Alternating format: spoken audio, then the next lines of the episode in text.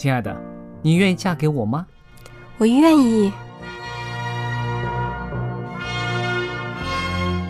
老公，我们要有小宝宝了。真的，太好了！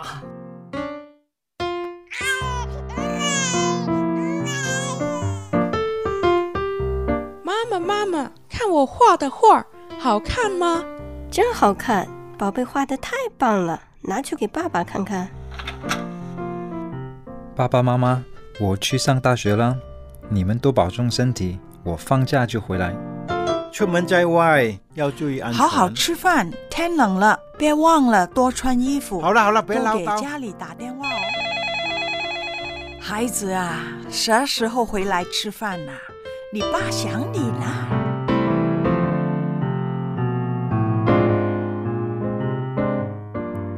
好，明天就回来。家人，给我生命的人，与我共同生活的人，与我分享喜悦的人，也是给我带来麻烦的人。每一天说说笑笑，有时也吵吵闹闹，因为我们是一家人。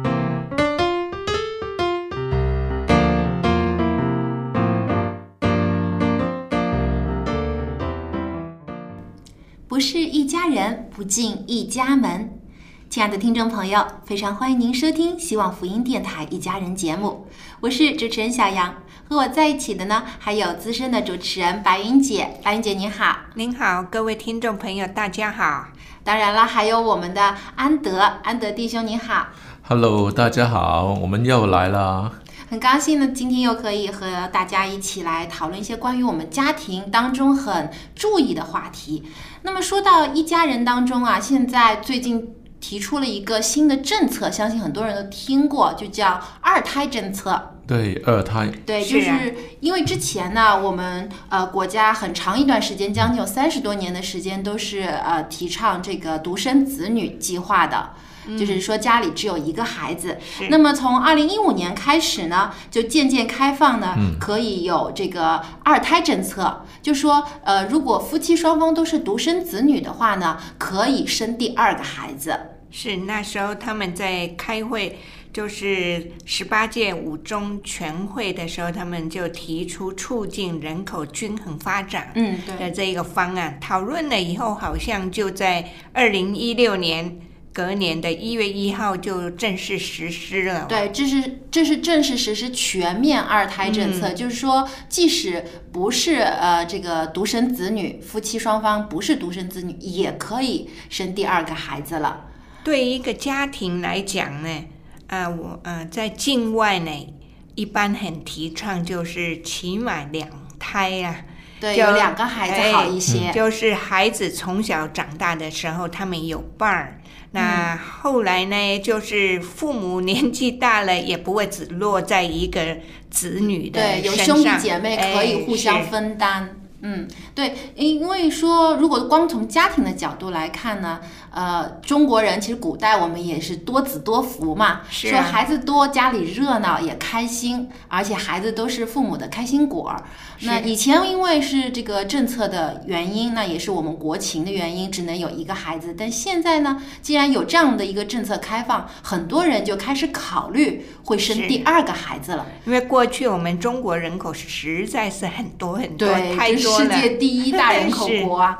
嗯，但是呢，呃，对应的有好的一面啦。但也会有很多人有产生担忧，因的确我们现在也看到新闻啊，还有社会动态当中有反映出一些二胎所带来的一些影响。那么我们先来讲讲好的一面吧。那如果说这个二胎全面实施了时候，那么对整个社会、对我们的国家有一些什么样的好处呢？我就看到有一些经济学家就提出来，全面开放二胎呢，首先对于这个呃增加劳动力。对，因为我们现在啊，中国是越来越进入这个老龄化的阶段了，很多的你看到有很多的人都退休了，达到退休年龄了，那么能够担负起整个国家发展的劳动力开始减少，是，所以呢，国家如果鼓励有二胎呢，也会为未来的发展呢提供有更多的这个劳动力。趣的，就是说，居然跟股票上升有相关了。哎，对，这个也是，呃，我我也是研究了之后才发现的。因为呢，有了孩子增增多了之后，这个婴幼儿的这些产品啊，需求量就大了。哦是是，对，跟婴儿相关的食品啊、哎玩具啊，还有一些的这个婴儿车啊，对一些的设备啊，就开始有更多的销路了。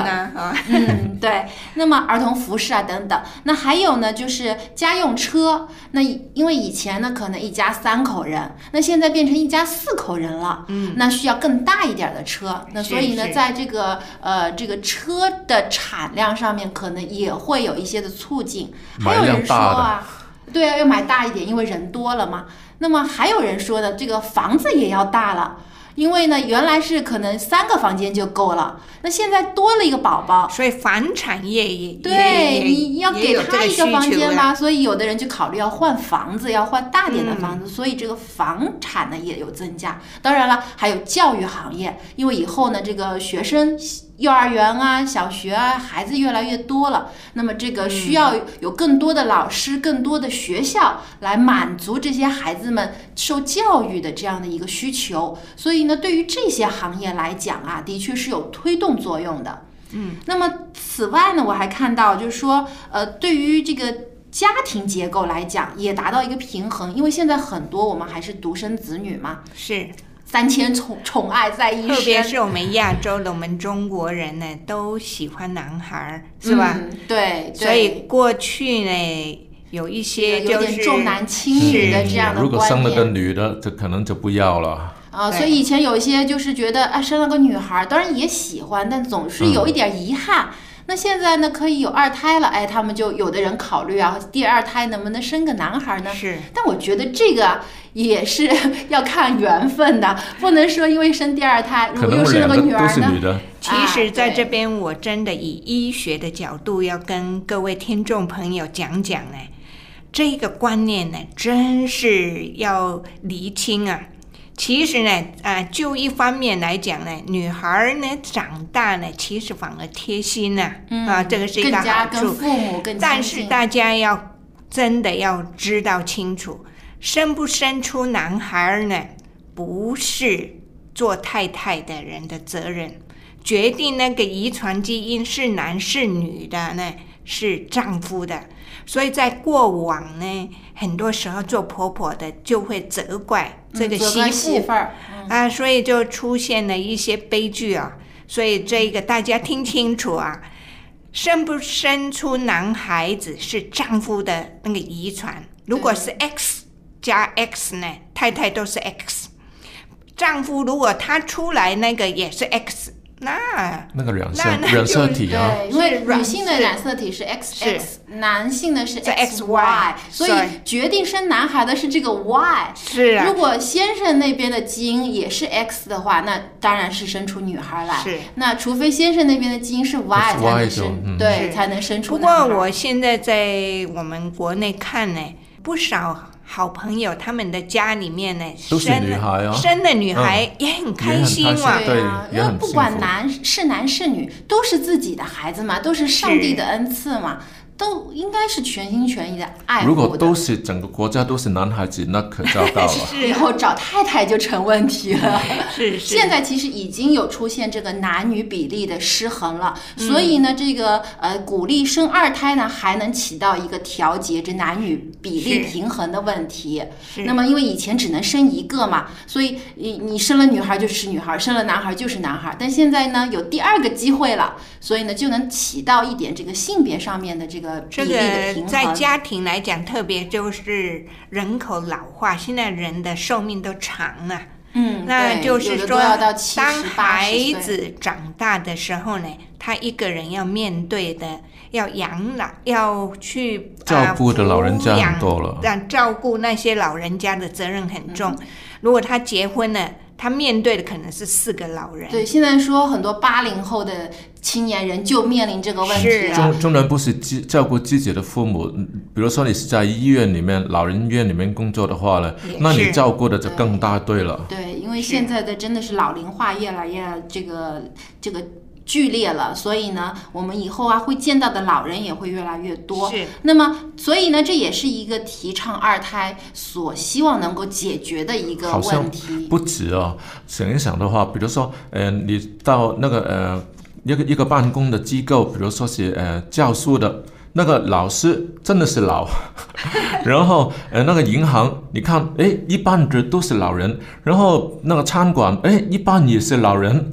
你这变成是工作的那个呃明明可以退休了。但是年轻一辈还没有真的那么多人能，或者是呃长起来，对，就有一个转折期就，变成是老人有点要继续青黄不接的还时候要继续在那里工作。对，所以也是为什么现在我们要延长这个退休年龄，也是因为要迎迎接这个一个转折期的一个面对的呃问题。那么回到我们说这个二胎政策的这个带来的影响啊，那刚才听到我们这些分享，正面的还是正面，也是希望能够实现的一些解决的社会问题。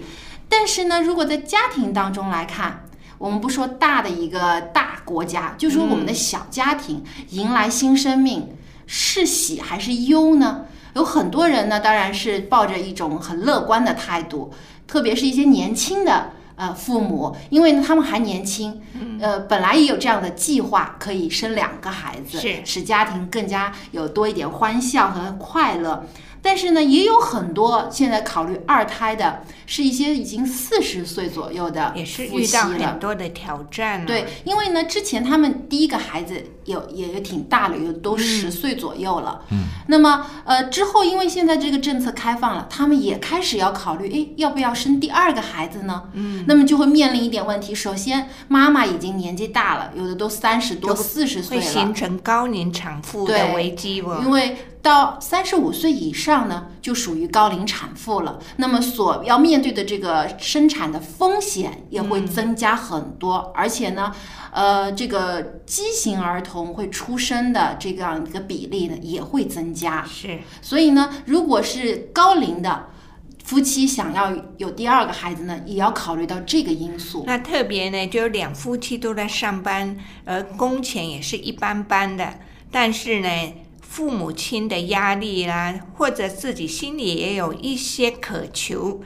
结果呢，如果生了第二胎，那在他们家庭的经济可能会出现入不敷出的挑战呢。对，因为我觉得现在啊，我们现在的年代养一个孩子，真的要投入很多精力、时间、金钱，不像以前。我记得，呃，在我父母那一辈特别很多兄弟姐妹，父母那一辈，六七个、七八个，对，特别多。因为当时呢，就说是天生天养，那时候是啊、大哥就带小的，大呃大姐、二姐嘛，就就带孩子照顾孩子。是有时候因为家里也也是困难，虽然有很多孩子，但是呢，生活的这个质量很差。嗯，你们都在说我了，我真是你也有经历过这样的个弟弟。童年，嗯，那么现在的孩子就不同了。现在孩子太珍贵了哇！对，现在你看，父母都是想尽一切的办法，呃，提供最好的这样的生活环境给孩子。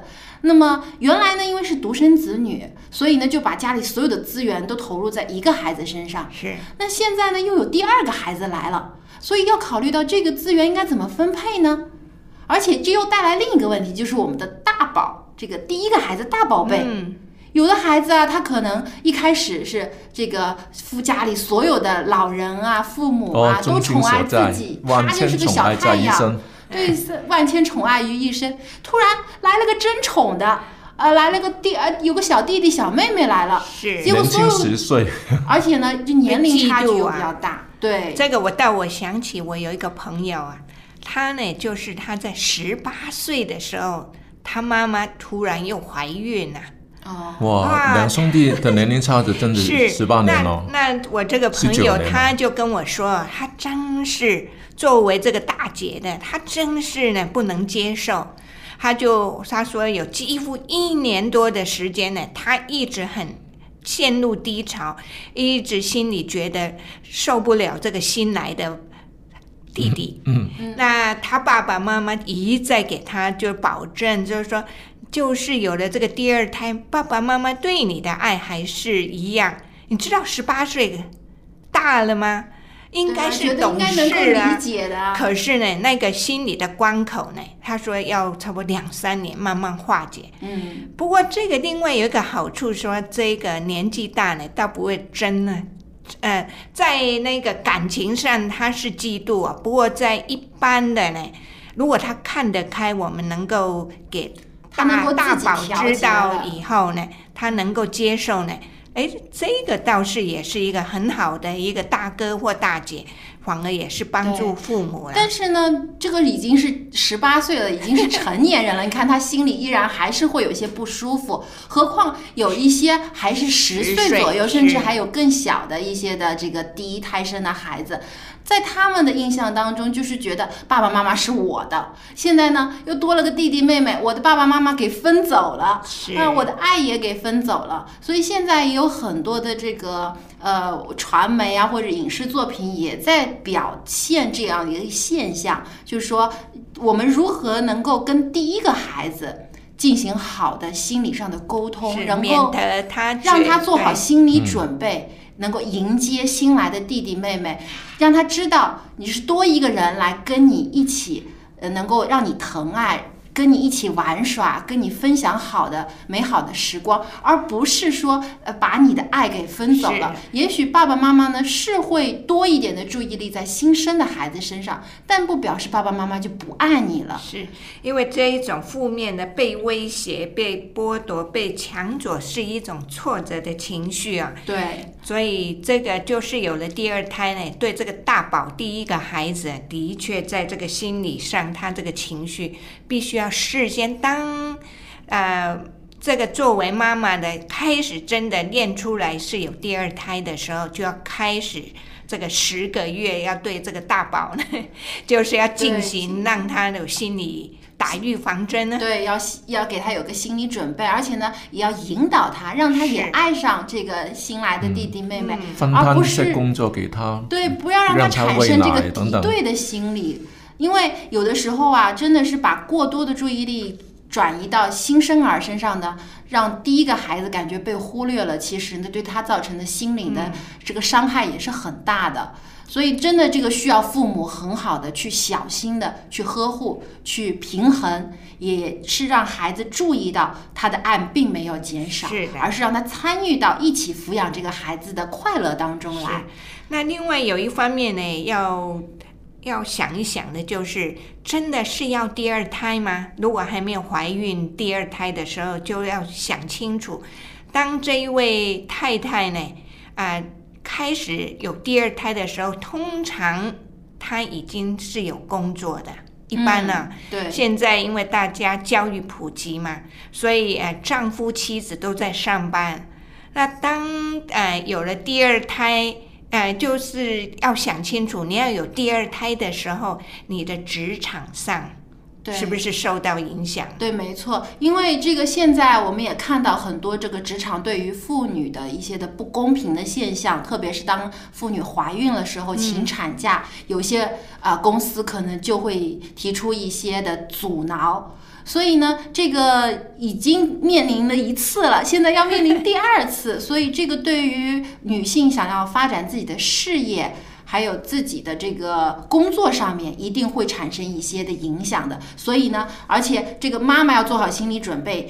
一个孩子已经投入了很多的精力和时间，现在有第二个孩子来，你肯定要花更多的时间。有一些母亲甚至只能做全职妈妈，就不得不辞去工作，在家里照顾孩子。那么给家里带来的经济上的重担啦，还有呢，养育孩子的时候所产生的各种的压力啦，这些都要考虑清楚，是能够明白自己和丈夫就是一个家庭一起，大家能够分担去度过的话，这样呢，再考虑要二胎的这样的一个计划。其实我就是那个呃，有一个深切的体会是怎么样子啊？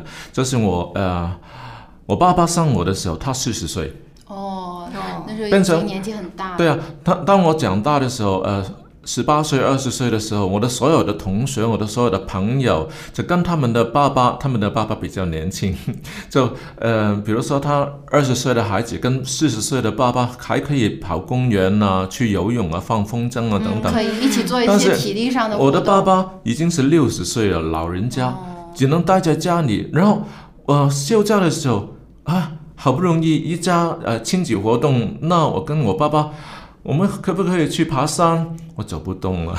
对，所以其实这也是一个很实际的问从孩子方面也也是要考量一下哈嗯。。因为现在很多的七零后的夫妻啊。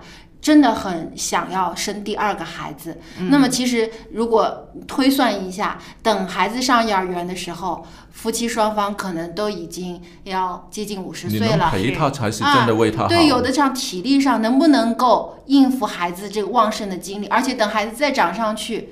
呃，到大学了，十七八岁了，他们要出去活动了，有时候父母可能就没有这个体力和精力陪伴你不要。讲说你到十七八岁，我记得呢，我妈妈是三十岁生我，那在读小学的时候呢。我就觉得，诶，人家的妈妈怎么都是二十来岁，那么很年年轻？我妈妈好像是年纪大一点。我在读小学，我都有这样的体验。虽然没有联系他，但是老是觉得呃有一点遗憾了、嗯，是对，所以啊，不光是夫妻双方考虑自身的原因，也要站在孩子的角度上，为孩子的将来在着想。是，所以这个真的需要多方面的考虑，慎重决定。嗯。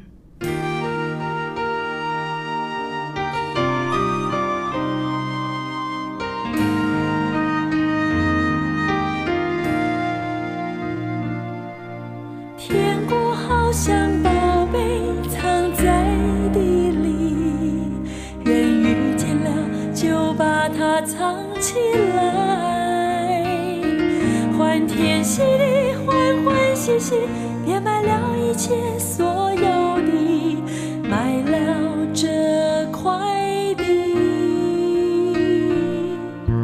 天国好像一颗贵重珍珠，人找到了就为它下决心，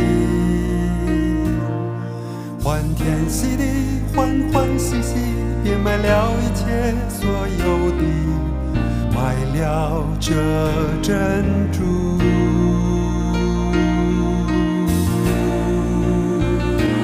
我已得着基督，如同生命之宝。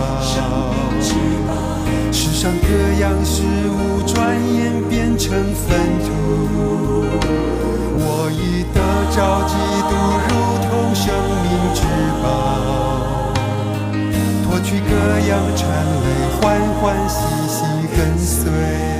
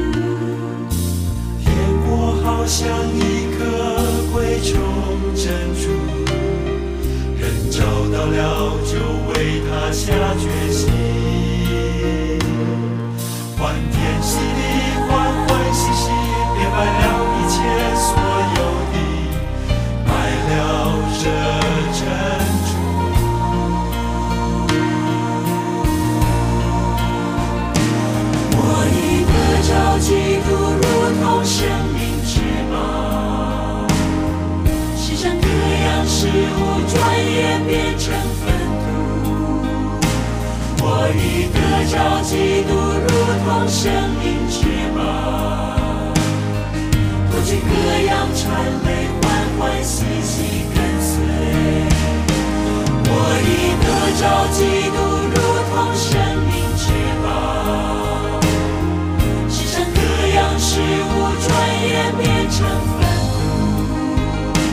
我已得着基督如同生命。歌谣传泪欢欢喜喜跟随吐气歌谣缠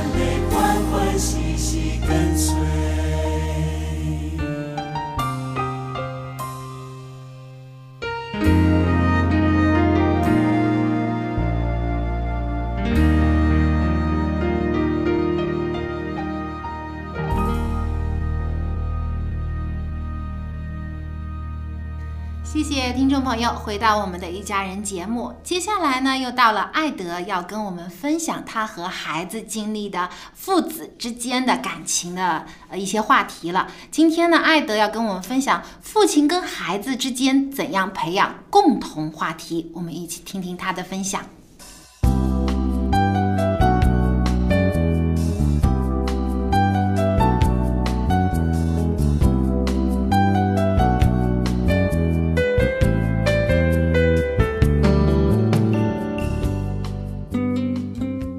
艾德，你好，很高兴又可以跟你一起分享父子亲的话题了。是啊，那么今天呢，我们要讨论一下这个“代沟”这个词儿啊，因为经常听到一些青少年会说：“哎呀，我跟我爸爸妈妈有代沟，嗯啊，好像没有共同语言。”那么到底什么样才是年轻人和他们的父母，特别有的是跟自己的父亲有这样的共同语言呢？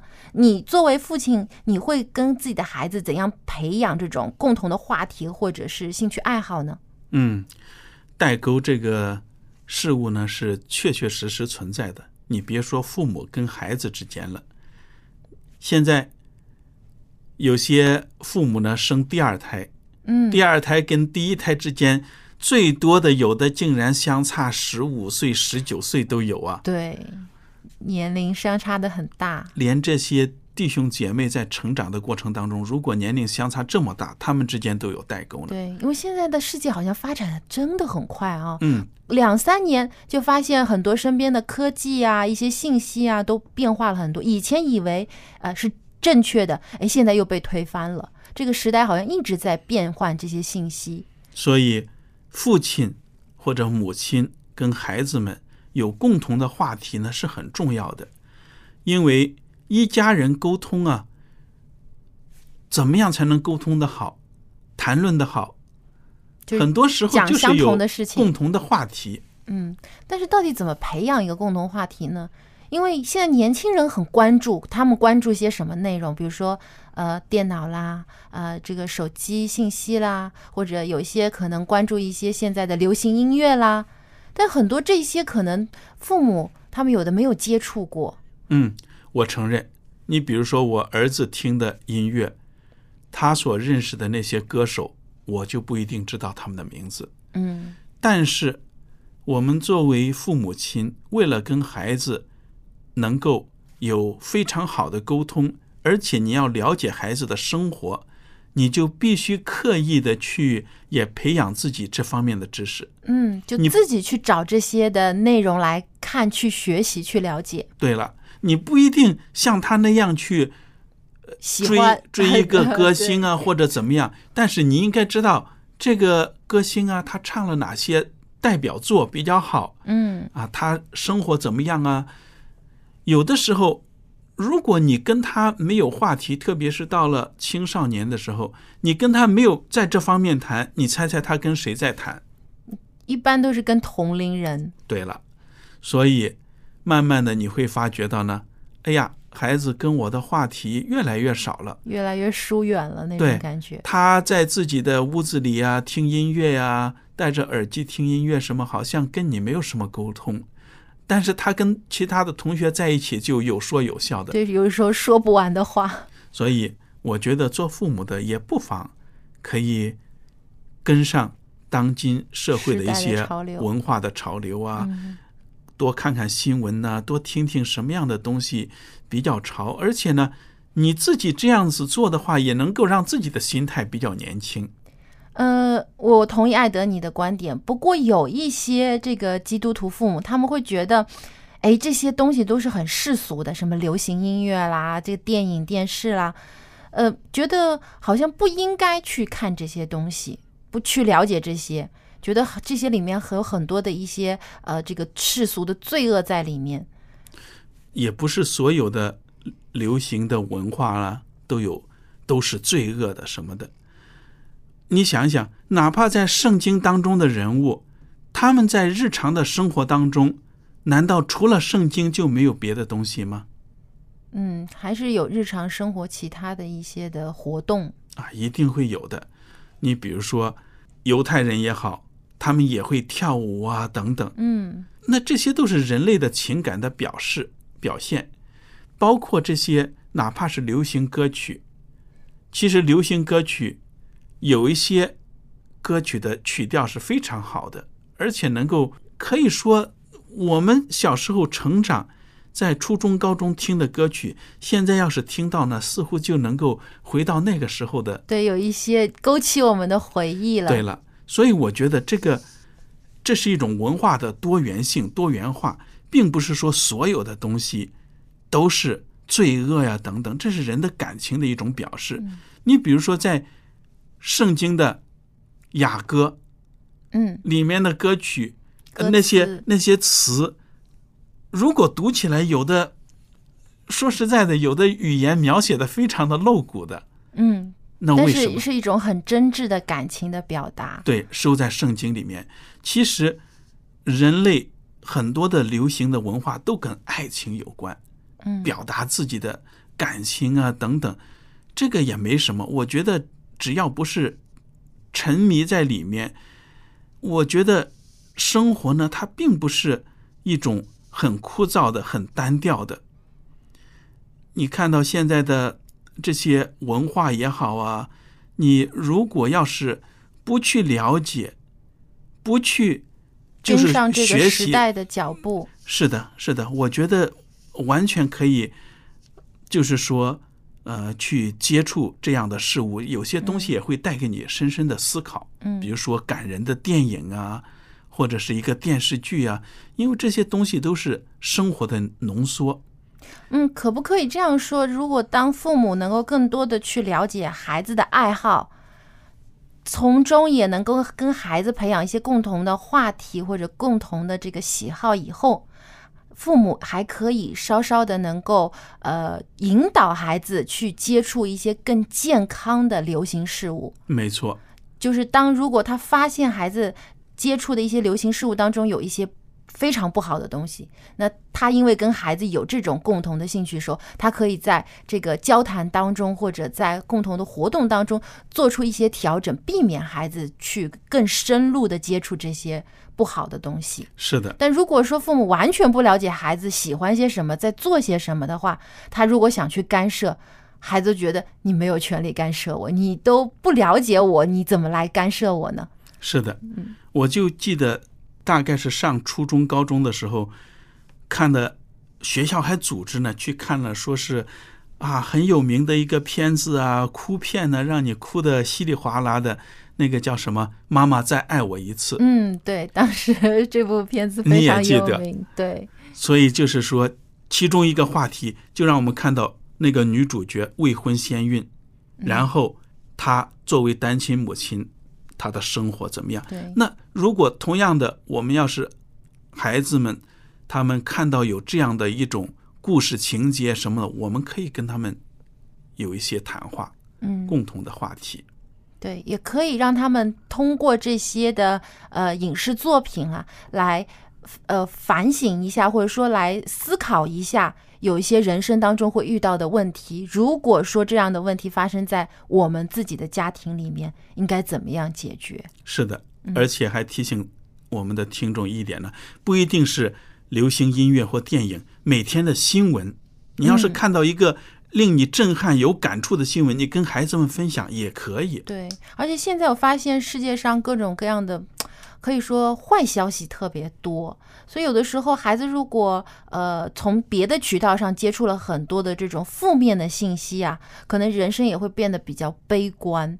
没错，嗯，那这个时候父母在旁边应该更加引导，能够让孩子呢能除了一些不好的信息之外，其他的一些好的、鼓舞人心的、激励人心的故事，也让他们去了解。我非常赞同，就是也要找到生活当中的亮点，嗯，正面的东西跟孩子们分享。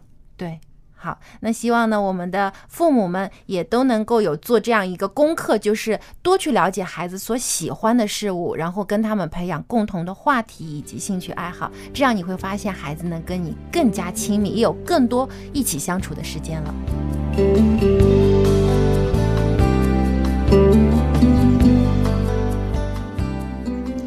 常感谢艾德的分享。那么其实呢，我们之前讲的这个二胎政策开放啊，也会这个夫妻双方也会面临的这样的一个问题，就是跟孩子会不会有代沟？因为如果夫夫妻的这个年龄特别高，像刚才我们说的七零后的夫妻，当他们有了孩子，等孩子慢慢长大以后呢，可能他们已经五六十岁了。那跟孩子之间可能会存在的代沟就更多了。光是姐弟当中的代沟就已经是不少了。对，兄弟姐妹之间可能也会有代沟了，因为已经可能是跨了十岁以上是一个。哥哥已经生了孩子，然后爸爸再生一个呢，谁的孩子比较大？对，这个辈分上可能也会出现一些问题。那么，如何解决这个代沟的问题啊？其实主要呢，还是要双方理解，能够多。沟通多交流，知道孩子们喜欢些什么，他们在重视什么，在做些什么。有的时候啊，可能父母呢特别关注自己的这个家庭的生活啊，一些工作上的需要啊，往往呢对于孩子他的喜好可能会有所忽略。嗯，有的时候觉得，哎呀，我只要让你生活无忧，穿好的，吃好的，让你有好的教育，我的责任就完成了。但往往呢，没有去注意到孩子的心理需要，有的时候啊，就容易产生跟孩子之间的代沟。是的，所以呢，也真的是啊，要跟孩子有好的关系呢，要多一点跟孩子共同分享的时间和活动。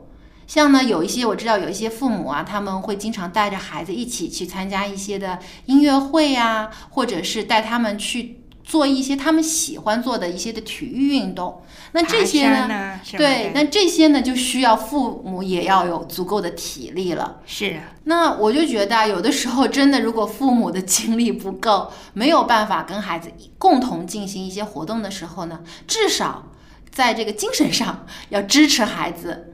因为有的时候，有些父母因为跟孩子的这个观点不同啊，就反对孩子的喜好。其实有的时候呢，如果父母多一点的支持和宽容的态度呢，也能够使孩子呢能够选择正确的他们的自己喜欢的东西，而且愿意跟父母分享。这样的话呢，在关系上面他们可以更亲近了。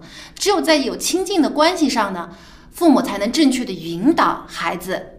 去喜欢什么样的东西，有正确的这个价值观和判断能力。如果孩子都不愿意跟你亲近，不愿意跟你分享。那你也没有办法去能够改变他做什么样的决定了。当然，现在的父母可以呃不一定都是用体力劳动的，比如说可以带他们做一些呃陶艺啊，或者是画画啊那些静态的手工类的。但是现在很多孩子不喜欢这种手工类的这种啊兴趣爱好，更喜欢的就是电脑啊、游戏啊、手机啊这样。那是更加不用不用劳动力啊。嗯，但是呢，呃，这个但是。老人家可能就追不上，因为脑袋或者是眼睛，有的呢就觉得这个就不好，直接就做父母的完全会是会是这样子。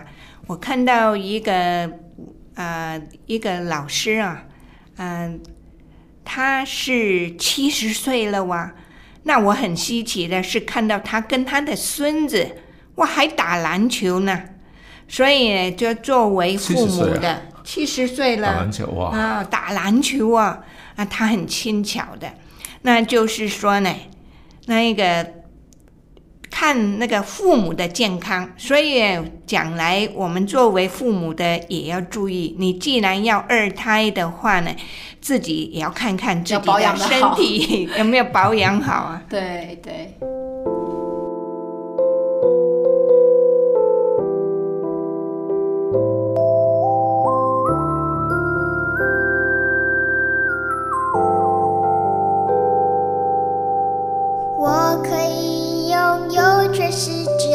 却没有爱，我可以明白所有事，却还是空白。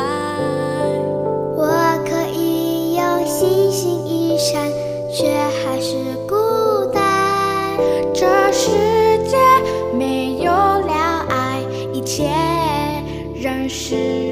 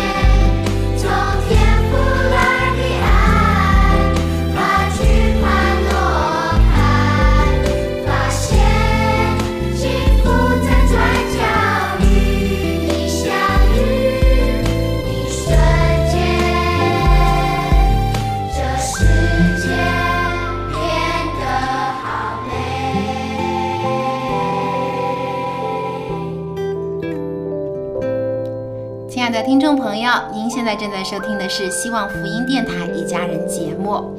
那么接下来呢，又到了蔡博士和我们分享“家有一老，如有一宝”的环节了。今天我们要关注一下长者的这个专注力和执行力。那么在上期节目当中，蔡博士已经跟我们分享，因为老人家有的时候啊，呃，这个注意力开始减弱之后呢，需要很专心的做一件事情。所以这个同时间做多样的事情呢，虽然慢慢的应付不过来，但是呢，在一个时间专心的做一件事情呢，老人家还是可以完成的。所以作为家人呢，我们应该多一点的耐心、包容和理解，这样呢，可以跟老人呢配合的更好。那么接下来，蔡博士会就这个话题呢，继续跟我们分享一些信息，我们一起来听一听。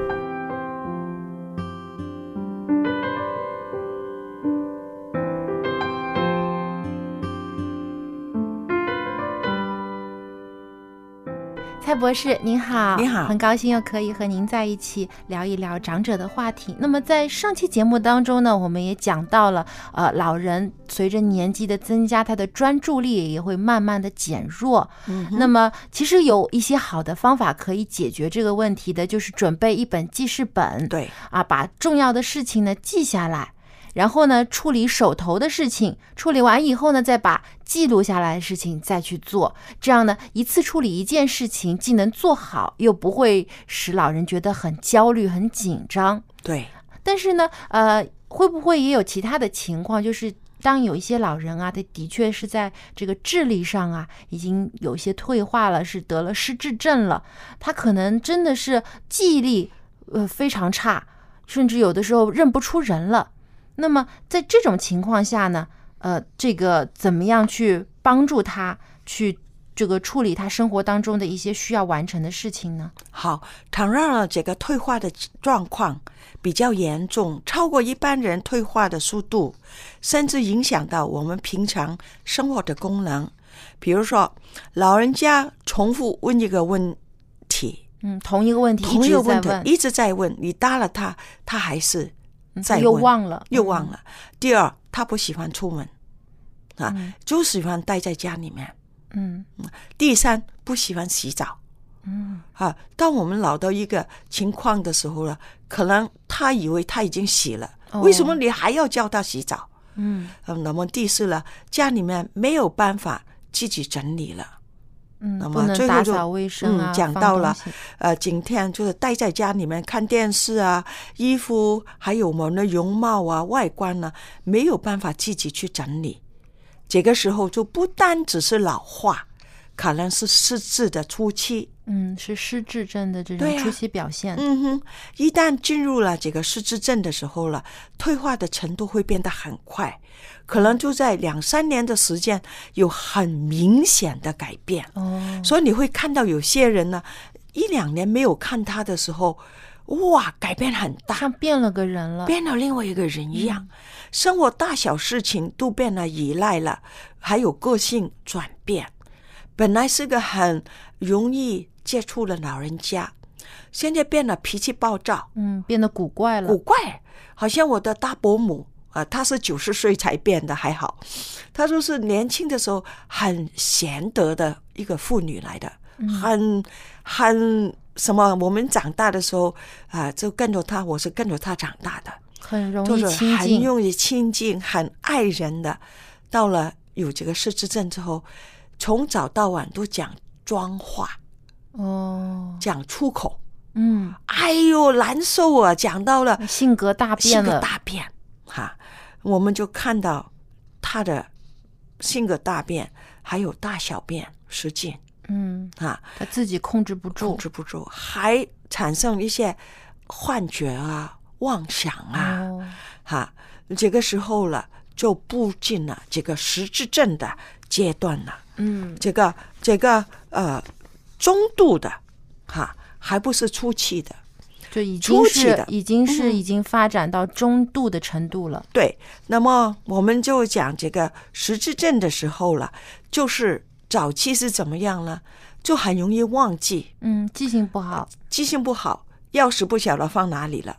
平常你晓得钥匙放在那个地方，但是到了明明是同一个地方，他不记得了。嗯，那么还有呢，就是常常找几样东西，找哪样东西，除了忘记东西之外，第二了，他常常会讲了，家里面的人偷他的东西，嗯，他找不到了，就以为是人偷被被人拿被人走了。拿走了。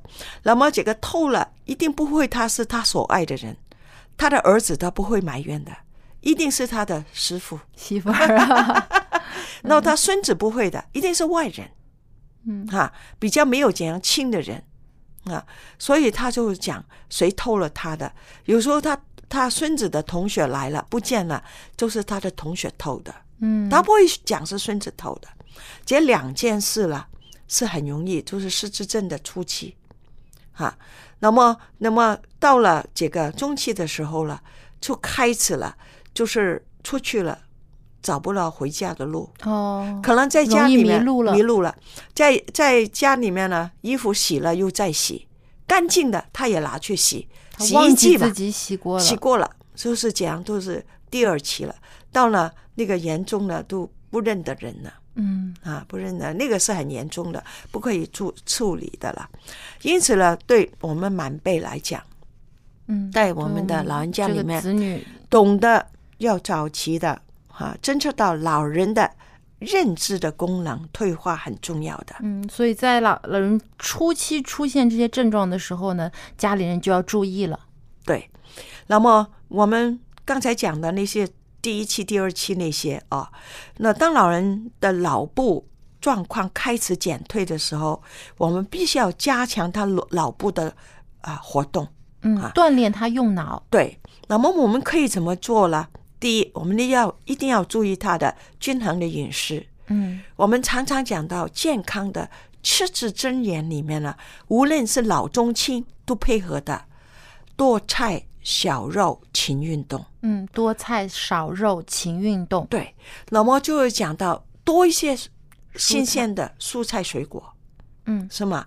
肉给他少吃，最好是不吃。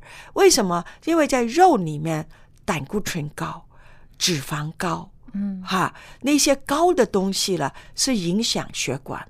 另外，我们饮食里面一定要低盐、低糖、低脂肪嘛，嗯。这三高，平常都是三三种高的东西，都是跟这三样的饮食里面有关系。嗯。必须要小盐的时候，小盐包括了酱油那些普通的调味品调味品里面的含有盐分多的。，对，所以你要调味怎么了？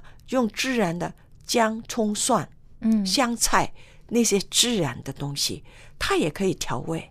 嗯啊，不需要放酱进去的，啊，我们就糖呢，不要给它吃太高的人工加的糖分，嗯比如说高糖分的，因为人年纪大，味觉慢慢退化，嗯他们吃的特甜可特咸，吃什么都没有味道，见什么都没有味道，就给他淡的就算了。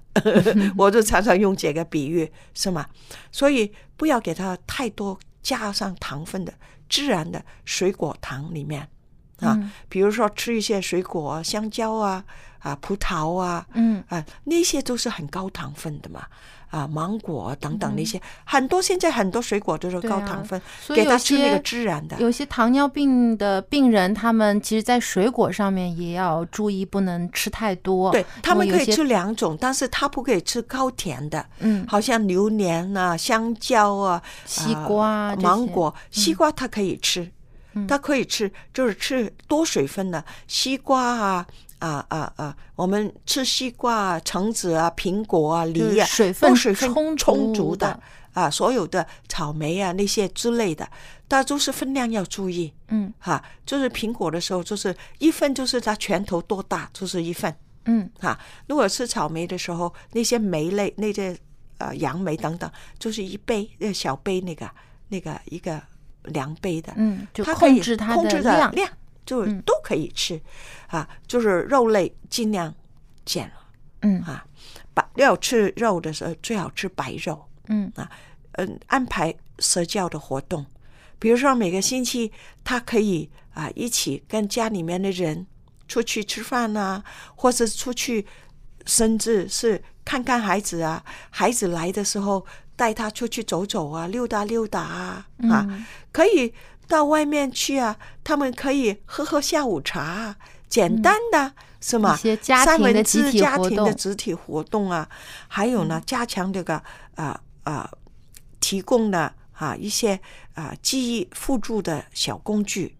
这个辅助的小工具，除了我们上次讲的记事本之啊，外，对，记事本。另外在家里面呢，我们必须要，因为他的眼力不太好嘛，在家里面的钟一定要很大，嗯他们可以看得到。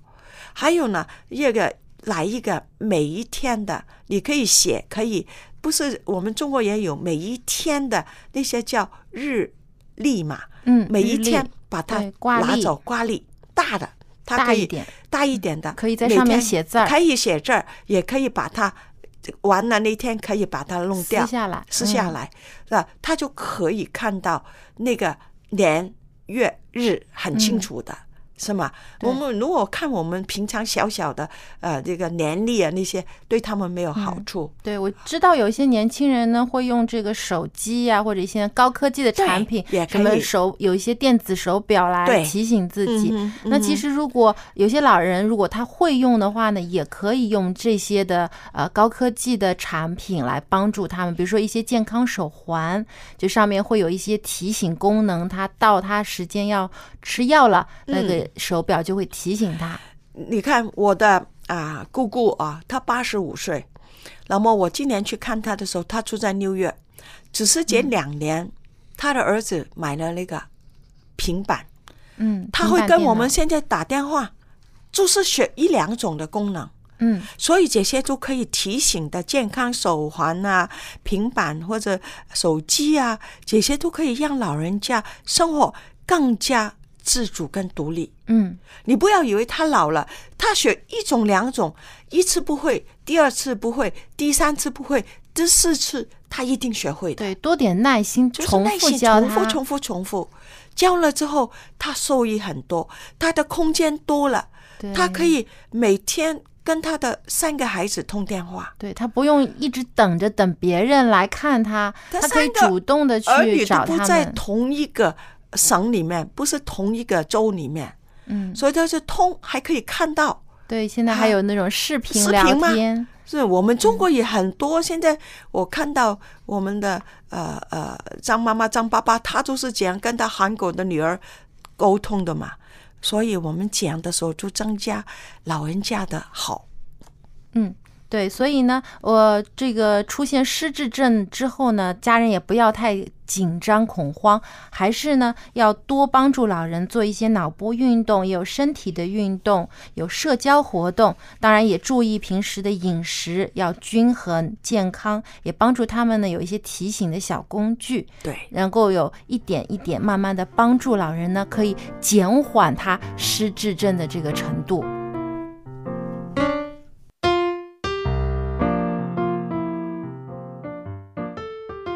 非常感谢蔡博士的分享。我相信呢，家里无论是有孩子还是老人，把我们联系在一起的最重要的就是爱。当我们有了彼此的关心、爱护、理解和包容，很多的问题都是可以解决的。所以呢，也希望呢，我们在收听节目的听众朋友，你们家中呢有更多上帝所赐的爱，在你们中间把你们联系在一起。那么，因为时间的关系，我们今天的节目就到这里了。如果您喜欢一家人节目，或者有更多的分享或是建议，都欢迎你来信告诉我们。我们的电邮地址是 l a m b at v o h c 点 c n，期待您的来信。那么在下期节目当中，我们还有关于家庭当中我们家人很关注的话题要和您分享，欢迎您届时收听。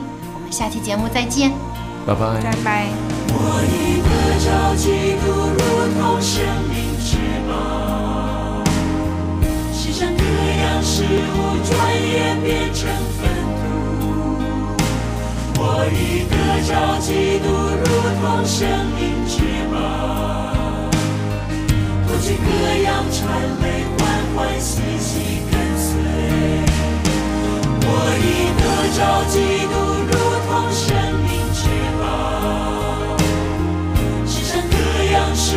转眼变成粪土我已得如同生命之宝过去各样谄媚欢欢喜喜跟随欢欢喜喜跟随